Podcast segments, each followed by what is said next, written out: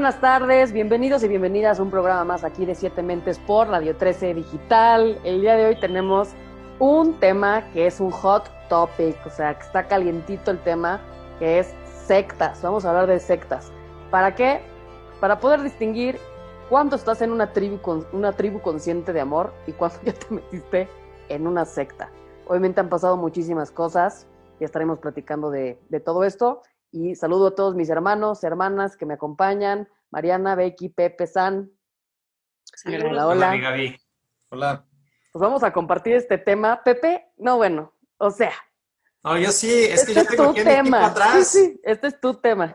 Por eso sé hablar de esto, Manu. Me encanta, me encanta. Muy ad hoc tu, tu, imagen. Digo, está fuerte, vamos a hablar un poquito también de todo lo que pasó con, con Ricardo Ponce y con muchos otros y justo cómo hacer esta distinción. Eh, para empezar, San, ¿nos traes algunos datos, frases sobre este tema? Compártenos. Una frase del gran Humberto Eco y dice lo siguiente, huye, Atso, de los profetas y de los que están dispuestos a morir por la verdad, porque suelen provocar también la muerte de muchos otros, a menudo antes que la propia y a veces en lugar de la propia. Esto es de Humberto Eco. Hay otra que me gustó, cortita, que es de Tom Wolfe, que dice, un culto es una religión sin poder político. Ok. Vamos a, desmenuzar un poquito esto que compartes. Ahorita me vino que estabas diciendo algo, una frase también que, tengo por ahí que es, you find Buddha, kill him. Si encuentras a Buda, mátalo. O sea, cuando realmente dices que ya encontré la iluminación, en ese momento te dicen, mata esa idea porque te pueden estar vendiendo un, un scam. Y eso no significa que no haya personas con habilidades muy impresionantes, técnicas y herramientas que te puedan apantallar muchísimo. Y yo creo que se juntan varios temas. Uno, el, lo que mueve al ser humano, el sentido de pertenencia es poderosísimo. O sea, estamos buscando siempre pertenecer a algo. Y si esto lo acompañamos de ciertas huellas de abandono o carencias, pues entonces se vuelve esta necesidad de pertenencia mucho más fuerte. Otro, obviamente, que no tenemos herramientas de inteligencia emocional y autoconocimiento, las vamos medio adquiriendo en el camino, pero no es un principio base con el cual hemos crecido, hayamos crecido. Entonces, cuando de repente llega alguien y me enseñan a lo mejor ciertas cosas que nunca había escuchado, me puedo llegar a deslumbrar. Y yo aquí lo que diría, no todo lo que brilla es oro y no toda la luz es luz, ¿no? Entonces, pueden caer como estas, estas dos cosas. Y yo creo que también, por ejemplo, cuando hablamos de, de culto, y les estaba platicando justo antes de grabar que un libro que estoy escribiendo que se llama Culto Organizacional, el factor 99% en el mundo de los negocios. ¿Por qué? Porque lo que realmente mueve al ser humano, como les decía, es la pertenencia, es la historia que te cuentas y la intención con la cual estás haciendo las cosas y crear toda la narrativa organizacional o la narrativa de ciertos proyectos y alinear a la gente por el bien común, ¿no? Esto hablando en temas organizacionales. Cuando hay una, hay, una secta, pues más o menos funciona de esa manera, pero yo creo que aquí lo que sucede es que en vez de alejarte, en vez de acercarte a ti, te alejas de ti ni te estás dando cuenta, que empiezas a ceder tu poder, ¿no? Y yo creo que la intención atrás de este tipo de, disciplinas o este tipo de cultos, ¿no? Pues yo creo que puede ser lastimar, usar, ¿no? Como lo que vimos ahorita con Ricardo Ponce, sexualidad, dinero, poder, estatus, cuál es la intención atrás de lo que estoy queriendo yo promover, ¿no? Entonces, poniendo un poquito la base de, de este tema, quiero escuchar opinión. ¿Cómo sé cuando ya dejé de estar en una tribu de amor y ya me metí en una secta? Mariana.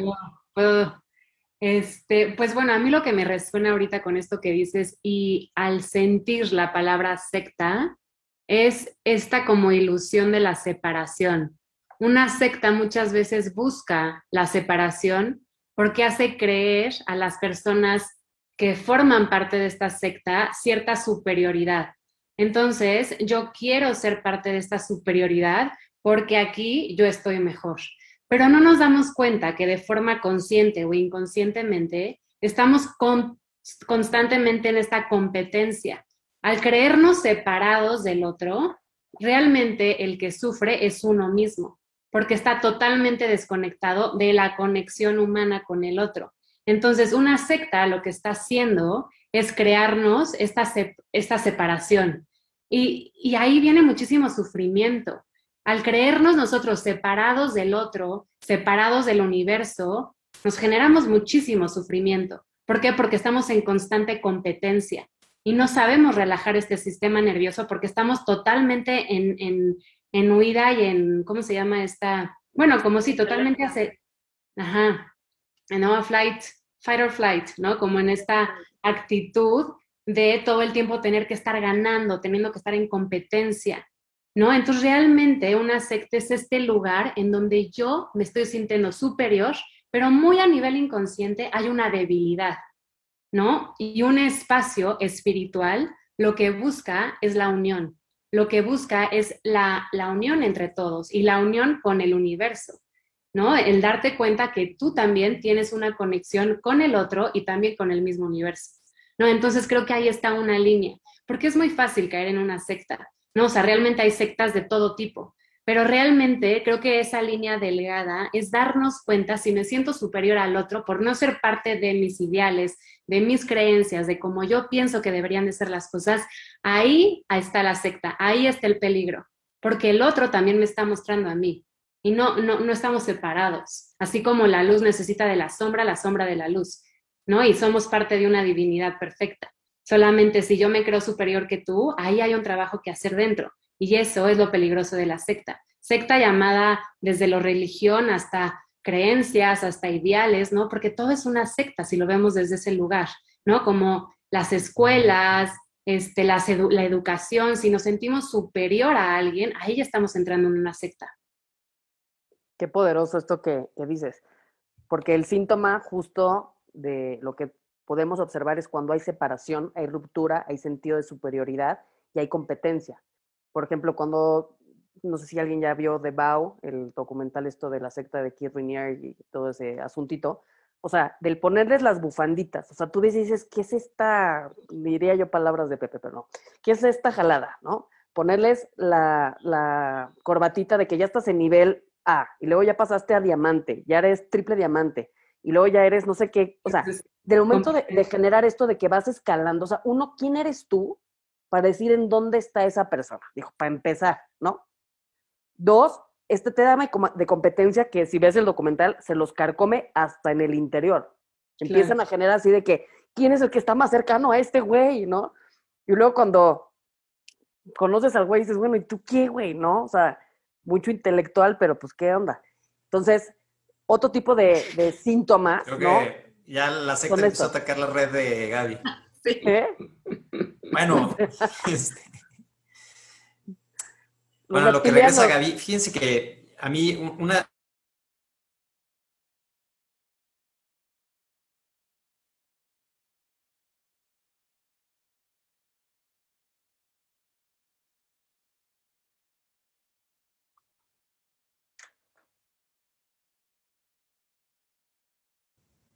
te hubiera tenido que contestar, este, pues es la religión del otro, ¿no? O sea, casi, casi cualquier cosa que no esté dentro de nuestro sistema de creencias y que el otro sí lo crea, parecía terminar siendo una secta. ¿no? Dentro del catolicismo, pues cualquier otra cosa que no sea, pues son sectas protestantes, ¿no? Entonces, es muy interesante también cómo, cómo también hay, hay, hay, un tema de tolerancia que, que, está, que está muy metido en, en el contexto de significación que abre la palabra secta. Entonces, yo creo que también es, muy importante este, esta acotación que estaba haciendo Mariana, de, poder definir a estas sectas como un grupo, como un movimiento que, que no tiene que tener forzosamente una connotación religiosa, porque yo creo que ahorita pues también hay muchas cuestiones que terminan siendo sectarias y que se venden como un tema de desarrollo humano o hasta como un tema de negocio, ¿no? Ahorita que Gaby decía de que las banditas estas, la verdad es que este, hay algunos eh, negocios piramidales que terminan pareciendo, pues literalmente sectas, ¿no? Y, este elemento que, tú mencionabas, yo que es básico, es, es que estos grupos lo que tratan de hacer es generar una dependencia sobre la persona a la que está ingresando, ¿no?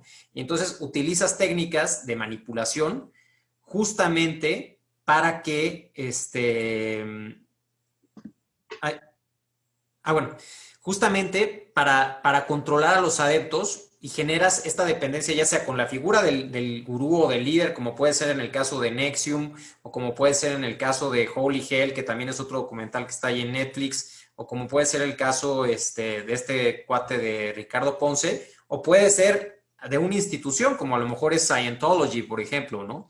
Entonces, este, e, el punto es ese, ¿no? Ir, ir viendo si el lugar en el que estoy está generando una subordinación donde yo obtengo mis respuestas y el único lugar donde puedo obtenerlas es esta. Entonces, yo creo que muchas de las narrativas que construyen las sectas es justamente decir, la verdad es la que está aquí. Y es más, es, si tú estás aquí con nosotros es porque tú eres especial, ¿no? Por ahí escuchaba una técnica hace poco que decían, es que como tú estás con nosotros es porque tú eres un humanoide, pero hay humanos, que esos porque no entienden y no saben y entonces como que no tienen la capacidad de darse cuenta, pero tú eres especial. Entonces yo creo que ahí es donde empiezas a generar esta, e, este marco de que, y esta, como la profecía del elegido, ¿no? Donde si tú estás con nosotros es porque tú eres especial y te agarran de ahí, porque también todos tenemos un ego, y si yo estoy aquí contigo es porque yo soy el bueno, los demás que todavía no se han dado cuenta y no se han iluminado, ¿no? Entonces son, son estos mecanismos de control donde terminas subordinando eh, pues, tu ser a una institución o a una persona. ¿no? Y te digo que como cuando se junta la tormenta perfecta, que encima tienes carencias de tus figuras de autoridad, de tu padre, de tu madre, te sientes solo en la vida, agarras, ¿no? A esta figura como el padre que nunca tuviste o la madre que nunca tuviste, te dicen un par de cosas que te marean y te adoran la píldora, pues se junta la tormenta, la tormenta perfecta. Claro, esas son, serían las figuras de transferencia, ¿no? O sea, como que usas eso que, que a ti, de lo que tú careces o esa parte vulnerable en ti o esa herida, y transfieres esta figura que está afuera, que te está obviamente eh, vendiendo o prometiendo o lo que sea, que pues él te va a sanar o ella te va a sanar o esta institución o esta forma o esta práctica va a hacer que todas esas carencias desaparezcan, ¿no? Yo lo que estaba leyendo es que en una secta así normalmente es como muy interesante que siempre hay una, un, maestro, una figura como de autoridad que, que tiene como todo el poder sobre distintas personas, ¿no? O, las personas que, están ahí este, participando. Y esta, obviamente, esta, esta figura o este maestro empieza a, a tomar como diferentes formas para cada quien. O sea, para una persona puede ser el padre que nunca tuvo, para la otra puede ser esta pareja sexual que no tiene o etcétera. Y yo creo que ahí está lo peligroso, ¿no? O sea, una herramienta que podríamos usar para este tipo de cosas y no caer en esto es mucha autoexploración, eh, como trabajar todas estas partes vulnerables dentro de nosotros y saber y tener como muy consciente que dentro de nosotros es donde está esta parte, o sea, que nadie va a saber qué es lo mejor para ti más que tú. O sea, nadie realmente sabe tu pasado, tus experiencias, por más que hasta vayas con un psicólogo años, realmente nadie más que tú es el gran maestro y la persona que te puede guiar. Que claro que hay muchísimas cosas que te apoyan y hay muchísimas prácticas que son hermosas y súper beneficiosas para nosotros, sí. Pero yo creo que ahí hay que preguntarnos, yo creo que hay que preguntarnos el dónde estamos cediendo nuestra energía, dónde estamos cediendo nuestro poder. Y personalmente, a mí lo que me ayuda mucho es Número uno, estar eh, con, mi intuición como muy activa. Y número dos, el cuando ya no me hacen sentido las cosas. Cuando a mí, a mí, ya no me hace sentido, cuando ya no me siento cómoda, cuando siento que mis límites de alguna manera están siendo transgredidos de alguna forma, ¿no? O sea, como que en ese momento para mí es una luz roja de decir, espérame tantito. Y lo que hago es como hacer, como les digo, esta introspección para, eh, en mí para decir, ¿qué está pasando? ¿Por qué, qué, me está haciendo ruido? ¿Qué no me está haciendo sentido? ¿Dónde eh, me estoy sintiendo incómoda? ¿No? Entonces, pero yo sí creo que para esto tienes que tener una, como dice Gaby, o sea, desgraciadamente la vulnerabilidad y el, cero proceso interno y el, bajo autoestima y la falta de identidad, etcétera, pues son eh, factores de mucha vulnerabilidad para este tipo de cosas definitivamente. Y algo interesante ahorita que, que dices, digo, de aquí a que ya te cargó la fregada y te metiste una secta y ya tocaste fondo y ya pasaron mil cosas y ya te liberaron el chakra corazón para liberar tu chakra sexual y te metieron mano y lo que quieras. Ya pasó todo este tema y entras con un, proceso terapéutico y te das cuenta que era con transferencia y que eran este tipo de cosas y que era ta, ta, ta, y que fuiste sujeto a manipulación y que la persona con la que más te abriste resulta que era un psicópata. Y quiero regresar un poquito, psicópata, sociópata y todo lo demás. Quiero regresar un poquito como a la, a la parte de sí creo que las personas que estamos en este camino, normalmente estamos aquí por algo. Eso también es mi perspectiva. Porque no entendíamos la vida, porque nos dolieron ciertas cosas, porque estuvimos o nos generamos ciertas rupturas y más, y estamos tratando, ¿no? En el mejor escenario, de usar nuestro dolor para sanar sanando a otros. Pero lo que quiero decir de forma muy simple es que también existe mucha locura en este proceso y en este camino. Mucha locura, pero no de la padre, sino locura de de desquitarte del otro, porque un síntoma muy claro es llega alguien vulnerable con todo lo que ya mencionamos, este combo perfecto, y te empieza a decir, no, tu papá no te quería, yo sí te voy a querer. Y tú, ellos no te querían, yo sí. Y entonces empieza a haber un distanciamiento de la familia. Eso es muy claro, es un síntoma muy claro. Te empiezas a alejar de la familia, de tus amigos, y te empieza a decir, no, no, no, como literal lo que hacen las arañas, ¿no? O sea, te meten en su telaraña ya que estás bien enredado y ahí ya te meten en la mordedita. Entonces, todo lo que te aleje, regresando a esto que nos decía Mariana, todo lo que te separe y que te diga, no, no va por ahí, ellos no, y tú, tata, aguas, porque por ahí no es el camino, ellos no tienen por qué hacer esto ni darte recomendaciones de separación, ¿no?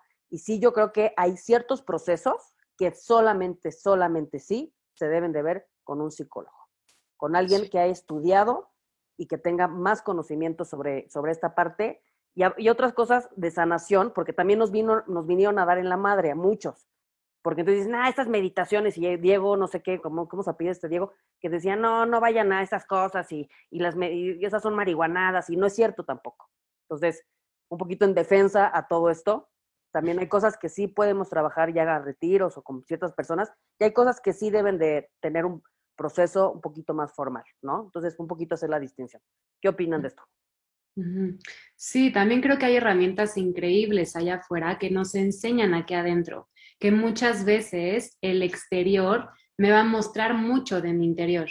¿Y quién no ha estado en un espacio vulnerable, inseguro? O sea, realmente yo creo que todos y todos podríamos ser víctimas de ciertas este, sectas, de ciertos tribus, ¿no? De ciertas cosas yo creo que aquí el tema para poder tener como más sensibilidad en cuándo me está haciendo bien y cuándo me está haciendo mal, es en esta misma vulnerabilidad que a veces podemos sentir como seres humanos, esa misma vulnerabilidad se puede sentir cómoda cuando yo estoy compartiéndola con alguien que me dé para arriba, con alguien que me haga sentir completo pero se siente muy incómoda cuando alguien me está haciendo sentir más incompleto de lo que ya soy, más separado de lo que ya me estoy sintiendo dentro.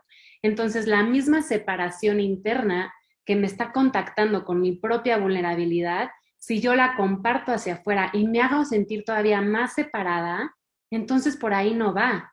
Si yo la comparto hacia ti y me hago sentir mucho más completa, porque desde la vulnerabilidad mía estoy contactando con tu propia vulnerabilidad y tú eres un ser capaz de contactar con tu propia vulnerabilidad en un espacio de amor, entonces ahí es un camino de amor. Pero si la persona es más bien un narcisista que está buscando tu vulnerabilidad para poder alimentar su poder, ahí tu vulnerabilidad se va a sentir incómoda y tú adentro de ti te vas a sentir más separada. Entonces, simplemente, como decía Becky, escuchemos la intuición de nuestro cuerpo. Nuestro cuerpo es realmente sabio y todo el tiempo se está comunicando con nosotros. Solamente hay que escucharlo, porque cuántas veces no nos dice nuestro cuerpo, no, por ahí no, y seguimos ese caminito. Y está bien, porque también algo nos va a enseñar. Al final todo es divino y es una elección.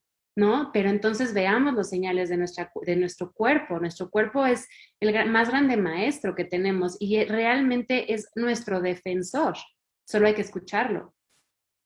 Y es por este tipo de locos que muchos hemos cerrado nuestro lado espiritual por años y años, porque pues con estas historias de terror lo que hacemos es protegernos y nos vamos solo por lo racional y se acabó y, cerramos todo ese mundo de posibilidades de todo lo que no entendemos más allá de, este plano. Entonces, sí hay que tener mucho cuidado con, con quién vas, que, pues, que sean recomendados, que, que verdaderamente lo sientas que es para tu más alto bien. Y si ves que, hay un culto hacia una persona, aléjate. O sea, ese ego espiritual es peligrosísimo. Sí, fíjate que yo coincido ahí con este San totalmente, ¿no? O sea, es, es, ver mucho si en donde yo estoy hay un culto hacia la persona, eso ya es una ultra señal roja. ¿Por qué? Porque incluso hasta el tema de la intuición, o sea, yo estoy seguro que mucha de la gente que estaba involucrada, por ejemplo, con Ricardo Ponce o en Nexium o con todo esto, pues la gente se sentía bien ahí, ¿no? O sea, porque es curioso, porque si bien es cierto, existe esta idea de que te estás separando, te estás separando de algo, pero te estás uniendo a otra cosa, ¿no? Te estás uniendo a un grupo donde tú sientes que hay una afinidad real con algo que tú eres y que a lo mejor tu familia no entiende, como a muchos les puede pasar en estos caminos este, entre comillas, llamémosles espirituales, donde, híjole, es que ya no me puedo llevar con mis amigos porque hablo de estos temas, y me ven con cara de loco y si les hablo de nos van a decir que qué me estoy fumando, ¿no? entonces, pues ya vas cambiando con tus amigos, entonces, pues bueno, también empiezas a, a modificar este, tu grupo de amistades, pero lo mismo pasa en, estos, en estas sectas, que te empiezas a sentir integrado en un grupo donde sí eres comprendido, donde sí eres este, entendido. Entonces, quizá... Eh, el simple hecho de sentirte separado no sea tan determinante, sino también ver eh, justamente este tipo de figuras donde ya eh, en el grupo en el que estoy me dicen que este solamente es el camino, la verdad y la vida y todo lo que esté fuera de aquí es una mentira y si alguien te aconseja otra cosa, no los escuches. O sea, yo creo que por ahí son, son las señales rojas, ¿no? Y, y algo que dijo Mariana y creo que es muy importante destacarlo, es que todos podemos ser víctimas de este tipo de grupos, ¿no? Porque no es, eh, ahora que estaba pasando todo lo del, cuate este de Quintana Roo, eh, veía que muchas veces el juicio era hacia las víctimas, ¿no? Que, oye, ¿cómo se te va a ocurrir, babosa, eh, que si este cuate te está diciendo que te va a abrir el chakra corazón tocándote allá abajo, ¿no? Entonces, el problema es que normalmente pensamos que es gente que, es tonta y, y, al contrario, sea, dentro de las sectas ha habido gente realmente brillante, ¿no? Entonces, saber que todos podemos ser eh, víctimas de este tipo de grupos y por eso es importantísimo, ya que es imposible acabar con esto, porque siempre va a haber un Vivales que encuentra la forma de pasarse de listo, eh, encontrar eh, pues esta claridad de saber que independientemente del grupo en el que estés, nadie puede ir encima de ti, ¿no? Nadie te debe tocar en tus partes íntimas si no tiene tu pleno consentimiento y, o sea, creo que son el tipo de líneas que, sería interesante, incluso que ustedes como mujeres que nos compartieran, o sea, eh, ¿qué, ¿qué, límites son los que ponen ustedes en los grupos en los que están o en las escuelas que han seguido y demás? O sea, a mí me gustaría, por ejemplo, escuchar eso, ¿no? O sea, ¿dónde, dónde parte de ya, eh, en este caso en particular con lo de Ricardo Ponce, dónde hay un coqueteo, dónde hay un realmente, dónde ustedes sienten que existe un verdadero abuso, etcétera, etcétera? Justo iba a comentar eso, Pepe. Yo creo que cuando empiezan a, o sea, cuando te empiezan como a, a sugerir que lastimes de alguna manera tu cuerpo, que lastimes a, los demás de alguna forma, que te, to ¿no? Ya una parte sexual como de tienes que hacer esto, me tienes que hacer esto para poder llegar a tal lugar, como que todo ese tipo de sugerencias, pues ya creo que están como muy sospechosas, pero también creo que hay muchas sectas que no, que también es nada más a nivel psicológico, ¿no? O sea, no sé, a mí algo que, por ejemplo, no me gustó de un, de un lugar al que fui, o sea, no, o sea, no sé, a un lugar que fui a meditar y así, que era como que te ponían al final del curso un número de tu despertar, ¿no? O sea, te, dan una carta, ¿no? Y es un lugar súper cañón, o sea, súper, nombre, nombre, nombre y apellido. ¿Eh? ¿Lo digo? Bueno, no sé. No, mejor digo- no, está X, pero Yo digo el que punto- debería de haber un, digo, ahorita, perdón, debería de haber un buró, donde, o sea, como de buró de reportar ahí, eh, como un Me Too, que reportes tus experiencias ahí, pero bueno, perdón, regresando. Sí, estaría bueno, pero mira, no lo, no lo comento no por otra cosa, sino porque tiene cosas muy, muy, muy valiosas que no creo hasta ahorita que se valga la pena. O sea, solo ese, ese comentario que yo, que yo pongo como aquí de por qué te van a poner un número de tu despertar. O sea, ¿quién te lo va a calificar? ¿Por qué? O sea, recibes un- una carta de si estás despierta o no. Si no estás despierta, tienes que regresar a tu país y entonces ahí eh, encerrarte en un cuarto completamente oscuro para, ¿no? O sea, mm, solo lo que digo es, esta, estos focos rojos son muy claras cuando tienen que ver con transgredir tu cuerpo, con esta parte sexual, con toda esta parte, pero también hay que estar muy conscientes que hay toda esta parte psicológica que también está como manipulándote todo el tiempo y haciéndote como de alguna manera sentirte menos o más y todo el tiempo estás en este juego, ¿no? De si pertenezco o no pertenezco, per- pertenezco y si no hago esto me van a sacar y todo ese tipo de cosas es como ahí donde hay que también empezarnos a cuestionar, ¿no? No, Yo creo. Sí, es una secta, Becky, déjate, digo. Oye, pero Sí, sí es, claro, yo sé. Pero ejemplo, justo algo que, perdón, algo, que dijo Becky, que creo que es importantísimo que lo mencionemos ahorita, es que ella dijo, oye, es que la verdad tiene muchas cosas positivas. Y este es el problema con estas sectas, Sí. ¿no? Porque, pues no es, o sea, este cuate de Ricardo Ponce, estoy seguro que a lo mejor, por poner un número, si, si tiene reales 300 mil seguidores, pues a lo mejor solamente les pudo curar el chakra sexual a 300, ¿no? O a 400. Pero vas a tener entonces a, pues cientos de, o, o no sé, a 35 mil o 50 mil o 70 mil, 85 mil personas, 80 mil o 90 mil personas diciendo, oye, pero es que mi experiencia fue otra. A mí me ayudó muchísimo, yo estaba en un bache espiritual y este cuate me sacó adelante, igual que Nexium. Mucha gente salió y dijo, oye, pero es que a mí esto me sirvió y yo me transformé y soy una mejor persona. Entonces, aquí es donde también es, está como esa línea, ¿no? De, de decir, oye, pues todos van a ser abusados o abusadas, pues no siempre. Cuando, a lo mejor cuando son instituciones de poder, donde ya hay mayor control, como por ejemplo, desde mi perspectiva y desde lo que sé, en el tema de Scientology, que de plano termina siendo como un- una cosa que te embulla y acaba teniendo casi, casi poder sobre tus propiedades y sobre tu vida, etcétera, etcétera, pues bueno, y a lo mejor es otra cosa. Pero en estas sectas donde ya el, líder a lo mejor te, te da muchas herramientas positivas, porque yo, digo, yo no sabía de la existencia de este brother hasta el escándalo, pero luego me puse a escuchar un par de cosas y aunque a mí no me vibraba, pues dije, ah, bueno, pues esto, pues sí sirve esta información, esto es basura, pero esto sí sirve. Entonces imagino que hay mucha gente que también les cuesta distinguir, porque dentro de, de estas sectas y de estos este, pseudogurús y demás, pues hay muchas cosas pues, que sí son positivas y donde pueden llegar a lo mejor tener experiencias sumamente transformadoras y poderosas, ¿no? Entonces también es, para los que estamos de este lado, para los consumidores, creo que es donde está, por ponerle un nombre, es donde está la responsabilidad pues, de generar estas fuentes de información y decir, oye, pues sí, el cuate será el hijo de la luz, pero oye, a mí me tocó sin mi consentimiento, o a mí me pidió que le, bueno, que le hiciera ciertas cosas para iluminarme, ¿no? Y Mm. complementando un poquito, Pepe, con, con esto que mencionas, para que este programa pueda abrir ojos y decir, ah, chance, por aquí no es. Si no hay humildad y no hay respeto, no es por ahí. Pum, para empezar. ¿A cuántos maestros conocemos de todo tipo en el camino entre todos los que formamos parte de Siete Mentes? Y a lo mejor podemos llegar a la conclusión de decir, un maestro, a lo mejor que, puede ser alguien que conocemos en común, el maestro Abelino o digo, el maestro Antonio, ¿no? O sea, gente muy simple, gente sencilla, sí, nada de faramaya, no hay manipulación, no te andan pidiendo dinero, es que si no me das dinero y si no, ¿no? O sea, gente simple. Yo creo que justo, Dios es simple, lo demás es complejo. Y obviamente recordar que, pues la religión y las sectas no las inventó Dios, las inventó el, no- el hombre. El hombre, sí. ¿no? Entonces, hacer esta distinción, lo natural es la, es la unidad, ¿no?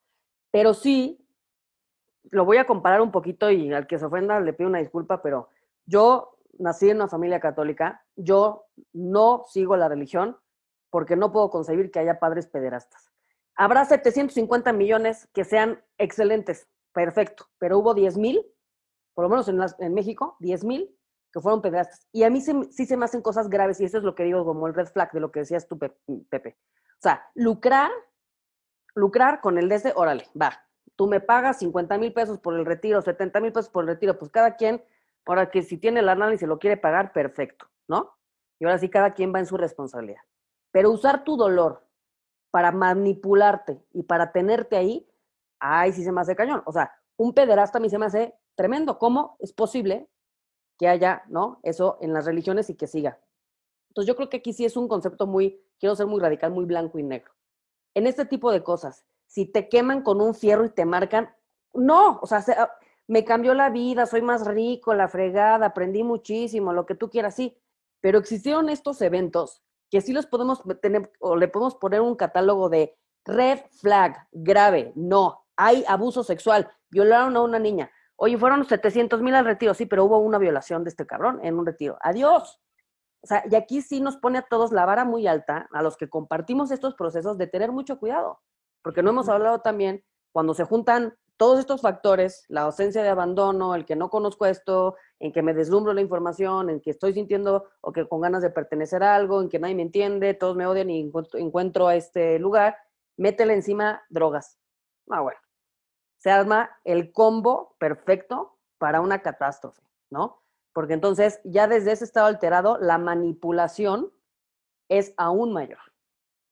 Y es que aparte, Gaby, yo creo que también en las sectas hay como mucha cobardía, porque entonces eh, ahí sacas toda tu sombra y está de cierta manera justificada, ¿saben? O sea, por eso yo creo que sale esta, esta sombra y esta parte oscura tan cañón y tan amplificada, porque estás como avalado por alguien, ¿sabes? Estás avalado por tu grupo, por y te justificas con tu secta y al final pues estás haciendo, o sea, estás haciendo, no, no estás teniendo nada de responsabilidad. Nada. Sí, y hay que pase todo. O sí, sea, pero como yo dices, es- pertenezco a esta secta, pues, ¿no? Y dices, bueno, todo se vale. Pues no. No todo se vale. Y yo creo que sí, por ejemplo, por eso le digo la parte del respeto. Oye, es que te tengo que tocar para que entonces sientas. Si tú no quieres que te tocan, que te toquen, no te tocan. Y, y- y- y no es obligatorio, ¿no? O sea, a fuerza nada, para no decir otra cosa. A fuerza nada.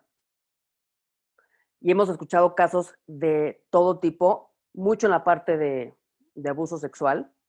Y obviamente, preguntabas tú, Pepe, ¿cómo llegas ahí? Pues si vienes de un abuso, lo semejante atrae y produce lo semejante. No lo he resuelto, vengo de un abuso y conecto con un abusador. ¿No? Y es un maestro, a lo mejor de una manera diferente, disfrazado de gurú. Está, está lo del abuso y están cosas ya todavía peores como suicidios en masa y cosas loquísimas. O sea, llegan a unos extremos que no lo podemos creer. Lo interesante es que luego, cuando, cuando ya estás en esta figura del gurú y estás metido en toda esta narrativa, hasta estoy seguro que va a haber mujeres que fueron abusadas por este cuate que van a decir, él lo sabía y lo hizo a propósito porque entonces, a través de su nuevo abuso, pude sanar todos los abusos porque entonces ya aprendí a poner límites. Justamente la imagen que tengo atrás de mí es de un documental que se llama Kumare, no sé si lo vieron. No, La verdad es que es un, es un documental muy interesante. Eh, se los resumo rapidísimo o lo ven. no, échate un, un- Bueno, ultra resumen. Este cuate es un, es un hombre que tiene facciones de un, un hombre del Medio Oriente, pero pues, vivía en Estados Unidos, era, pues, este, creo que se dedicaba a hacer pues, cuestiones este, cinematográficas y dice, ¿sabes qué? Voy a ir a buscar un verdadero gurú. Y se fue a la India y se dio cuenta que al final del día todos eran de una forma u otra, pues seres humanos y algunos medio charlatanes y no sé qué. Entonces dijo, lo que está cañón es que toda la gente va y les rinde pleitesía y les cree todo y demás, ¿no? Entonces vamos a ver qué tan fácil es convertirte en gurú. Entonces se disfrazó de gurú este, y de las, con las pocas cosas que había aprendido en la India, llega a un pueblito de esos perdidos en Estados Unidos y empieza eh, en estudios de yoga a decir, oigan, pues ya este, se puso de acuerdo con alguien más. Viene Juan de las, viene Kumaré a decirles, este, un gran maestro de la India, a iluminar a la gente, ¿no? Entonces, él asumía la postura de gurú sanaciones a la gente y empezó a decir que él tenía una técnica que era especial, que era la de la luz azul o no sé qué rollo. Y la gente entraba en proceso y en cuestiones catárticas. Y este cuate pues decía, es que no sé qué está pasando, ¿no? O sea, la, gente estaba viviendo y iban a sus meditaciones y hacían lo que él les pedía y empezó a generar pues un, una un pequeño culto, ¿no? Entonces, el tema es que ya al final llega un punto donde dice, ya esto es, esto es demasiado, ya me lo estoy empezando a creer. Y, cuando les dicen, este cuate les tiene que dar una gran noticia, ¿no? Entonces los manda a llamar a, sus adeptos este, y sale el vestido como civil, ¿no? todos se le quedan viendo como, ¿qué onda? Le dice, oigan, pues nada más déjenme decirles que la neta es que los engañé para un proyecto de este tema para que, para que se viera lo, lo fácil que es que la gente crea. Obviamente, algunos se enojaron y todo, y otros aún así decían, no, es que él no se dio cuenta, pero él sí era Kumaré, nada más que este, a él le cuesta reconocer que él es un gurú, ¿no? Entonces, siento que a veces ya cuando, cuando te compraste una narrativa y ya la traes muy clavada, es muy difícil salir de ahí, que es lo que se ve también en el documental de Nexium, ¿no? O sea, así te digan, oye, es que abusó, es que no sé qué, no es cierto. O sea, este cuate no puede ser eso eres tú que, estás tratando de defenderte o porque eres una mujer resentida, que no te hizo caso, o este, te sentiste ofendida, como es la narrativa que está manejando el, cuate este, el Ricardo Ponce, ¿no? Entonces, eh, creo que sí es eh, fundamental el, el tener siempre esta visión de que cualquier persona que tú empieces, entre comillas, a seguir, es un ser humano, sea, que no perdamos de vista eso. Si alguien llega y te dice, no, es que yo soy el hijo del Atlantis y yo nací en Lemuria, pero estoy aquí contigo por ayudarte, la verdad, para mí, esos yo empiezo a desacreditarlos. Salvo que empiece a volar por mi cuarto y me aparezca algo, bueno, pues a, lo mejor ahí lo empiezo a escuchar. Pero si no, compadre, eres un ser humano. Mejor enséñame de tu humanidad. Enséñame de tus errores y entonces sí podemos ah, este, hablar. ¿no? Tengo un maestro que, él decía una frase muy bella que decía, a mí no me sigas porque también ando perdido, ¿no? Me encanta. Cuando ese cuate dijo eso, dije, a este brother si hay algo que aprenderle, a este sí vale la pena seguirlo. este, porque por lo menos sé que tiene los pies en la tierra. Entonces creo que es, es, es muy importante porque, insisto, todas estas figuras van a seguir existiendo. Y en nosotros está la responsabilidad, como decía Becky, que es lo que tenemos que asumir, de decir, pues sí, o sea, puedo empezar a estudiar con una persona, puedo empezar a tomar X terapia o lo que sea, pero sabiendo que mi interlocutor o mi interlocutora es un ser humano que va al baño, que tiene sus problemas, que luego si su hijo, si su hija se levanta a las 2 de la mañana con fiebre, le caga la madre en algún punto, o sea, que sea, sepamos que somos seres humanos todos, ¿no? Concuerdo con Pepe. O sea, lo que existe es sabiduría de miles de años y hay muchas cosas que la ciencia ya ha podido comprobar y hay montones de herramientas pues, que sí funcionan. La cosa es que hay gente que se aprovecha de estas herramientas porque ve el efecto en la gente cuando sí sirve, pues que ya las usan para un mal, ¿no? Las usan de una forma egoísta y narcisista y, y, crean muchísimo daño. Sí. Pues imagínense, ahorita estaba pensando digo, no es lo mismo, pero sí. Es alguien con el poder de Michael Jackson, ¿no? O sea, Michael Jackson en su época, o sea, la gente mata, yo en especial. O sea, si me preguntas así, Gaby, ¿tú has, estado en una secta? Yo te digo, sí, en la secta de Michael Jackson. Te lo juro, Gaby, yo iba a decir lo mismo. Yo hubiera estado ahí, o sea, de Michael Jackson 100%. No podía yo creer que había abusado. ¿Cómo es posible? Lo defendí hasta el cansancio, años de mi vida. O sea, yo te juro, ahí sí, eh, o sea, ese fanatismo que a lo mejor gente puede llegar a sentir por personas en sus sectas, yo sí lo sentí por Michael Jackson. O sea, de verdad, grave, grave, o sea, para mí era Dios, literal. Y el güey emanaba algo muy cabrón, o sea, muy, muy cabrón. Imagínate eso dentro de un contexto, bueno, pues claramente entiendo por qué hay ese abuso. Si llegan a idealizar a alguien como yo idealicé a Michael Jackson, yo me yo, ráptame, cabrón, ráptame, llévame, Neverland, no vuelvo a ver a nadie, no me importa. O sea, de verdad sí sentía yo eso por muchos años de mi vida. Entonces, sí se me hace interesante entender que with great power comes great responsibility, ¿no? O sea, el que nazcas con esta habilidad de mover masas, de decir ciertas cosas, de que al final, por ejemplo, temas de sanación o de remoción espontánea o de liberar algún tipo de cosas, eres tú mismo. Y te lo tiene que decir alguien que estés en proceso de o, o quien sigas. Eres tú. No soy yo, eres tú. A través de mí, tú cedes porque yo creo, yo creo y tú vas a creer reflejado tu, tu sanación en mí, ¿no? Pero el que hace el proceso eres tú mismo. Él dice, no, yo te sano, a ver, vénganse acá y están aquí con sus manitas haciendo mil cosas. Pero fíjense, digo, hablando como lo que llega a suceder, cómo podemos llegar a nosotros poner en un pedestal a la gente. Y no la bajamos, ¿no? Y eso podemos hablar de mil, mil, mil casos, hasta que llega la decepción. Y el final, oye, si abusó de estos niños, yo no tengo duda. Y claro que abusó de estos niños pues vale, ya, ya no vuelvo a escuchar la música, ya no puedo escuchar la música de Michael Jackson. Y ahí sí es muy radical, no, güey, ¿no? De entrada, el que te dice que te va a sanar, sal corriendo, ¿no? Tú te sanas solo. Puedes ser un canal, puedes enseñarle cómo, pero nadie te va a sanar. O sea, eso es una jalada. Y, y también creo que al ser parte de este camino de conciencia, pues que también nos confrontan estas historias, ¿no? Y que también nos toca ver cuál es nuestra lección, ¿no? O sea, como cuál, qué, qué es esto para mí?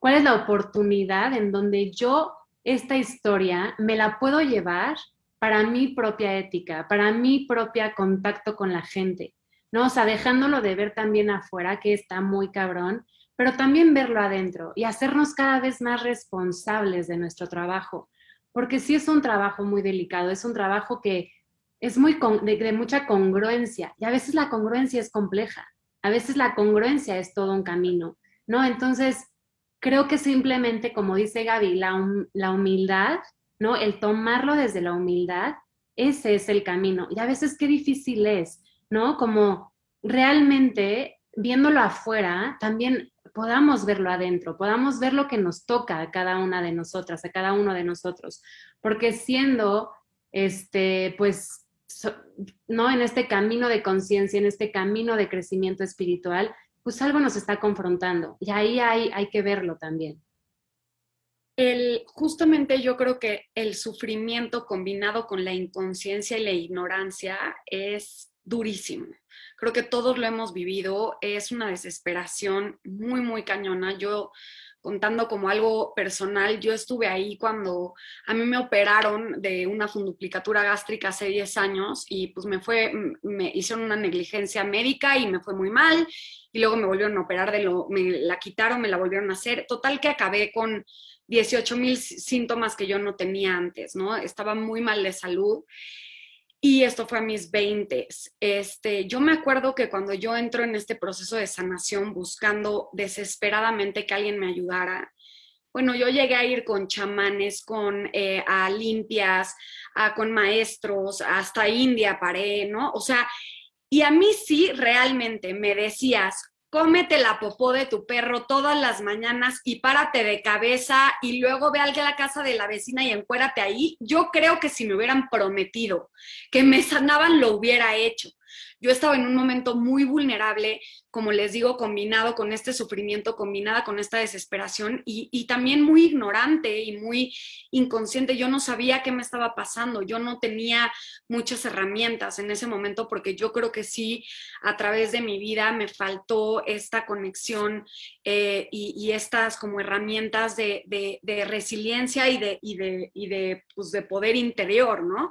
Entonces, de verdad que yo con estos temas que han salido de las sectas y todo, sí me pega muy cañón. Y cuando vi de Bau, de verdad, o sea, es algo que a mí me mueve muchísimo porque digo, yo pude haber estado ahí.